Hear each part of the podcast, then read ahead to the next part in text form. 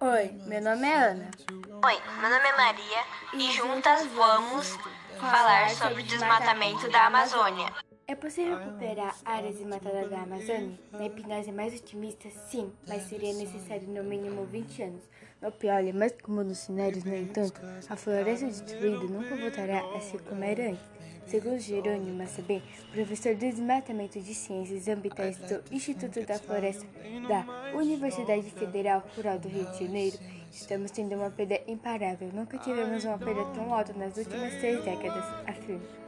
A Amazônia brasileira perdeu mais de uma Alemanha em área de floresta entre 2000 e 2017, com cerca de 40 mil quilômetros, dois a menos da área verde, de acordo com o um estudo da equipe de pesquisadores da Universidade Oklahoma publicado na revista científica Nature.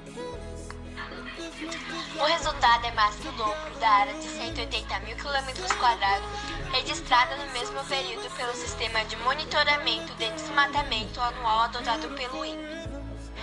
Especialista em restauração ambiental sem severo explica que a chance de recuperação da área desmatada depende, primeiro, do tamanho do impacto causado na vegetação original e compara a superação de um trauma para o ser humano.